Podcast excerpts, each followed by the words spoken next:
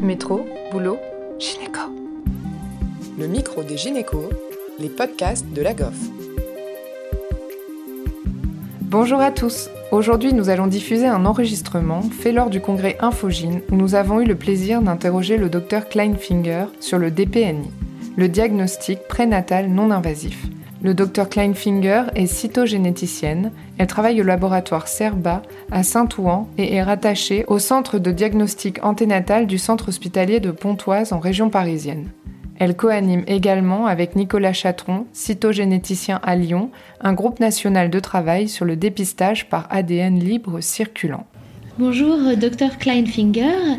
Est-ce que tout d'abord vous pouvez nous rappeler ce qu'est le DPNI le dépistage euh, des anomalies chromosomiques par ADN circulant euh, est le terme maintenant qui est euh, préconisé par la Haute Autorité de Santé plutôt que le terme de DPNI. Donc globalement, l'ADN normalement est intracellulaire et lorsqu'il y a une apoptose de la cellule, il y a une libération de l'ADN sous une forme dégradée. Et chez les femmes enceintes, il y a au niveau du placenta une apoptose des cellules placentaires, libérant ainsi de l'ADN placentaire. Donc l'ADN libre circulant est constitué à la fois de l'ADN maternel et de l'ADN placentaire. Et on va euh, parler de la fraction fétale, c'est-à-dire le pourcentage d'ADN placentaire au sein de cet ADN libre circulant. Donc le principe est de séquencer plusieurs millions de fragments de cet ADN et d'identifier pour chacun de ces, de ces fragments d'ADN s'il appartient au chromosome 1, l'autre 2, 3, 4, etc. Et si on voit une sur- ou une sous-représentation des fragments appartenant à une région chromosomique, on va pouvoir, par un test statistique, dire si ça correspond bien à une duplication ou une délétion de cette région chromosomique. Donc ça, c'est le principe du test. Il a d'abord été utilisé pour euh, le dépistage de la trisomie 21 et très vite associé au dépistage des trisomies 13 et 18. Et donc, l'étude de cet ADN libre circulant va permettre le dépistage d'anomalies chromosomiques fétales. Le but euh, euh, initial était de réduire euh, le nombre de prélèvements invasifs, ce qui a été fait puisque en, 12 ans, on a réduit, on a divisé par 5 le nombre de prélèvements invasifs grâce aux outils de dépistage. Et donc, quelle est sa place dans la stratégie de dépistage actuellement? Aujourd'hui, il est recommandé, d'après l'arrêté sur le dépistage de la trisomie 21, la stratégie suivante d'abord de faire en première intention l'échographie entre 11 et 13 semaines d'aménorrhée, avec la mesure de la clarté nucléaire. S'il n'y a pas d'anomalie échographique, de faire les marqueurs sériques maternels au premier trimestre ou à défaut au deuxième trimestre. Si ces marqueurs sériques montrent un risque inférieur à 1 sur 1000, le dépistage s'arrête là. La grossesse sera suivie par les échos euh, comme normalement. Si le risque est entre 1 sur 50 et 1 sur 1000, alors on préconise de faire un dépistage par ADN circulant derrière. Et si le risque est compris entre 1 et 1 sur 50, alors on préconise de proposer d'emblée à la femme un prélèvement invasif, diagnostic. Et si la femme refuse, à ce moment-là, de lui proposer un dépistage par ADN circulant. Donc le DPNI est préconisé en, donc, dépistage secondaire après les marqueurs sériques dans les grossesses singletons telles que je viens de le décrire, mais il peut être proposé d'emblée également sur certaines indications. Les grossesses multiples, puisque les marqueurs sériques ne sont pas pertinents. Les antécédents de trisomie 21 lors de grossesses précédentes, ou les couples porteurs d'une anomalie chromosomique à type de translocation robertsonienne impliquant soit un chromosome 21, soit un chromosome 13. Et concernant la fraction fétale, est-ce qu'il y a un taux euh, minimal pour interpréter le test? Il n'y a plus de taux minimal. D'accord. Euh, nos logiciels utilisent deux euh, éléments pour savoir si le test est, est exploitable ou pas. Le premier élément est effectivement la fraction fétale. Et le deuxième élément est le nombre total euh, de fragments qui vont avoir été euh, séquencés. Et plus on aura un nombre important, plus on pourra se permettre d'avoir une fraction fétale basse et vice-versa. Plus on aura une fraction fétale importante, plus on pourra se permettre d'avoir un nombre total de fragments séquencés bas. Et donc, le logiciel exploite ces deux données pour savoir si euh, le résultat est significatif ou non. Qu'est-ce que cela signifie euh, alors lorsque le test d'ADN libre circulant revient positif En fait, la probabilité, lorsqu'on rend un test d'ADN positif pour une de ces trisomies, que le fœtus soit réellement porteur de la trisomie, va dépendre de la prévalence de la pathologie au départ. Donc pour la trisomie 21, lorsqu'on rend un test positif, un dépistage positif, on confirme dans 85 à 90% des cas, chez le fœtus, on retrouve la trisomie 21. Pour la trisomie 18, qui est moins fréquente, on retrouvera la trisomie 18 chez le fœtus, lorsque le dépistage était positif, dans environ 66%. Pour la trisomie 13, qui est encore moins fréquente, on retrouvera un fœtus atteint d'une trisomie 13 dans environ 45 à 50% des cas. Donc ce sont des tests extrêmement performants. Juste à titre comparatif, ce qu'on avait avant les marqueurs sériques, on ne retrouvait une anomalie que dans 4 à 5%.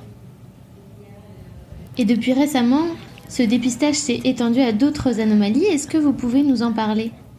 Alors, euh, comme je vous l'ai dit, en fait, on, peut étudier l'ensemble du génome, chaque région du génome.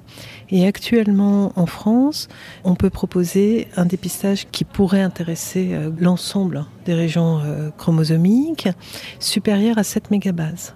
7 mégabases, c'est à peu près la résolution d'un karyotype. D'accord? En pensant que les tests diagnostiques qu'on utilise, les puces à ADN en général, ont une résolution de 1 mégabase. Donc sont beaucoup plus petites. Mais à la résolution d'un karyotype, on peut maintenant utiliser ça. La question qui s'est posée avant de s'engager sur ce dépistage plus étendu était de savoir est-ce que ces anomalies sont suffisamment fréquentes pour que ça vaille la peine de s'engager sur un dépistage, c'est-à-dire est-ce qu'on va pas se mettre à générer plein de prélèvements invasifs avec une valeur prédictive positive dans les chaussettes, très rare.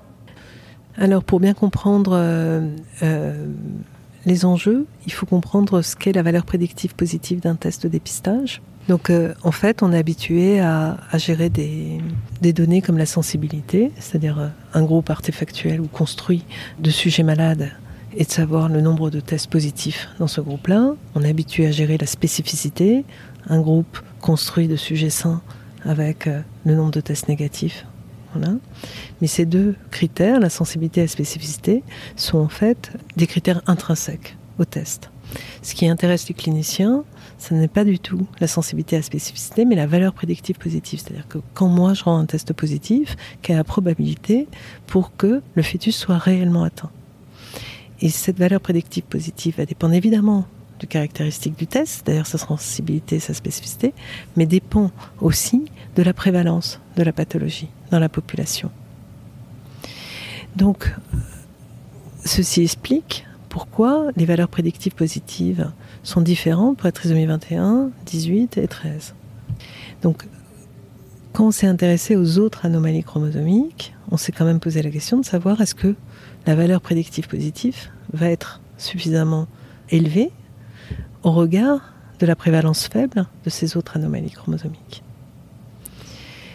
En fait, lorsqu'on regarde, on peut voir que la prévalence de ces autres anomalies chromosomiques n'est premièrement pas si faible, de l'ordre de 1 sur 1000 dans la population générale. Et que la deuxième chose, c'est que leur prévalence augmente avec le risque des marqueurs sériques. C'est-à-dire que les marqueurs sériques ne dépistent pas que de la trisomie 21. Lorsque le risque des marqueurs sériques augmente, le risque de ces autres anomalies chromosomiques augmente. Donc, dans la population qui nous intéresse, c'est-à-dire avec des marqueurs sériques entre 1 sur 50 et 1 sur 1000, en fait, la prévalence des anomalies chromosomiques autres serait de l'ordre de 0,37%, d'après l'article de l'INQUIS en 2018. Donc, ça n'est plus du tout négligeable et du coup, ça nous permet d'espérer des valeurs prédictives positives de l'ordre de 22%. Ces valeurs prédictives positives seront d'autant plus euh, importantes que ces autres anomalies chromosomiques seront d'autant plus fréquentes dans la population. C'est pour ça qu'on a dressé, le groupe de travail des cytogénéticiens français, une liste d'anomalies chromosomiques pour lequel on jugeait le dépistage pertinent au regard de nos connaissances en cytogénétique, c'est-à-dire du risque pour le fœtus soit d'être porteur, soit le risque pour le placenta, si le placenta en est porteur, d'avoir des conséquences sur le fœtus. Cette liste comprend de façon consensuelle les trisomies 16, 22, 8, 9, 2, 14 et 15 à cause du risque de trisomie uniparentale, et de façon non consensuelle, parce qu'il reste un certain nombre de questions, des anomalies de structure déséquilibrée des chromosomes, c'est-à-dire des, des, des, gros fragments de plus de 7 mégabases, soit en délétion, soit en duplication. Juste, est-ce que vous pouvez préciser ce qu'est la disomie euh, uniparentale? Oui, bien sûr. Donc en fait, le mécanisme est le suivant. Au départ, on a un zygote qui présente une trisomie. Si la trisomie n'est pas viable, on va aboutir à une fausse couche. Mais ce qui peut se produire parfois, c'est une correction de cette trisomie avec éviction pure et simple d'un des chromosomes en trop. Et dans un tiers des cas, cette éviction pure et simple fait que les deux chromosomes restants ont la même origine parentale, soit maternelle, soit paternelle. Et ça, pour certains chromosomes, c'est pathogène. En particulier les chromosomes 14 et 15. Avec pour le chromosome 15, responsable du syndrome de Willy-Prader et les syndromes d'Angelman, qui sont peut-être plus connus. Et concernant les autres anomalies recherchées, quelles conséquences elles ont pour le fœtus? Alors, elles sont responsables d'un syndrome chromosomique associant déficience intellectuelle, plus ou moins syndrome malformatif, plus ou moins syndrome dysmorphique. Le dépistage, c'est centré en fait sur des remaniements chromosomiques suffisamment gros pour être associé, sauf histoire de chasse, à un pronostic péjoratif. Est-ce que cela veut dire qu'on serait passé à côté en échographie si on n'avait pas eu accès à ce moyen de dépistage? En France, actuellement, 60% des anomalies chromosomiques autres que 13, 18, 21 sont diagnostiquées sur des signes échographiques. Ce qui veut dire que pour la plupart d'entre eux, ils sont diagnostiqués au deuxième trimestre de la grossesse. Donc, l'avantage d'un dépistage par ADN libre circulant permettrait un dépistage au premier trimestre de la grossesse, c'est-à-dire bien plus précoce. Ça, c'est pour le moins. Mais on ne peut pas exclure non plus que ce nouveau test permettrait de dépister des anomalies qui n'étaient pas dépistables par l'échographie jusqu'à présent. Donc au moins on pourra dépister plus précocement et peut-être on pourra en dépister plus. Et donc là, à l'heure actuelle, ce dépistage étendu est proposé à toutes les personnes qui entrent dans le cadre du dépistage par ADN libre circulant. Alors, chaque patiente qui bénéficie d'un dépistage par ADN libre circulant peut demander à avoir euh, soit un dépistage des trisomies 13, 18, 21, soit un dépistage 13, 18, 21 et autres anomalies étendues. Mais dans les grossesses gémellaires, il n'est pas encore validé. Absolument, sauf dans les grossesses gémellaires, parce que les performances du test ne sont pas connues. Et alors, comment vous expliquez simplement ce test avec cette recherche étendue aux patientes qui viennent pour un dépistage de la trisomie 21 alors en fait, je suis persuadée que les femmes qui viennent euh, pour un dépistage de la trisomie 21 ne viennent pas pour un dépistage de la trisomie 21, mais viennent pour un dépistage des anomalies chromosomiques, de mauvais pronostics. Donc euh, lorsqu'elles viennent pour le dépistage, on peut leur dire que la trisomie 21 représente euh, environ la moitié des anomalies chromosomiques de mauvais pronostics, qu'il en existe d'autres, qu'aujourd'hui on peut leur proposer un dépistage à la fois de la trisomie 21, mais de ces autres anomalies chromosomiques, en tout cas les plus répandues. Le dépistage ne concerne que des anomalies qui sont associées à un mauvais pronostic, à savoir euh, une déficience intellectuelle, plus ou moins syndrome dysmorphique, plus ou moins syndrome malformatif.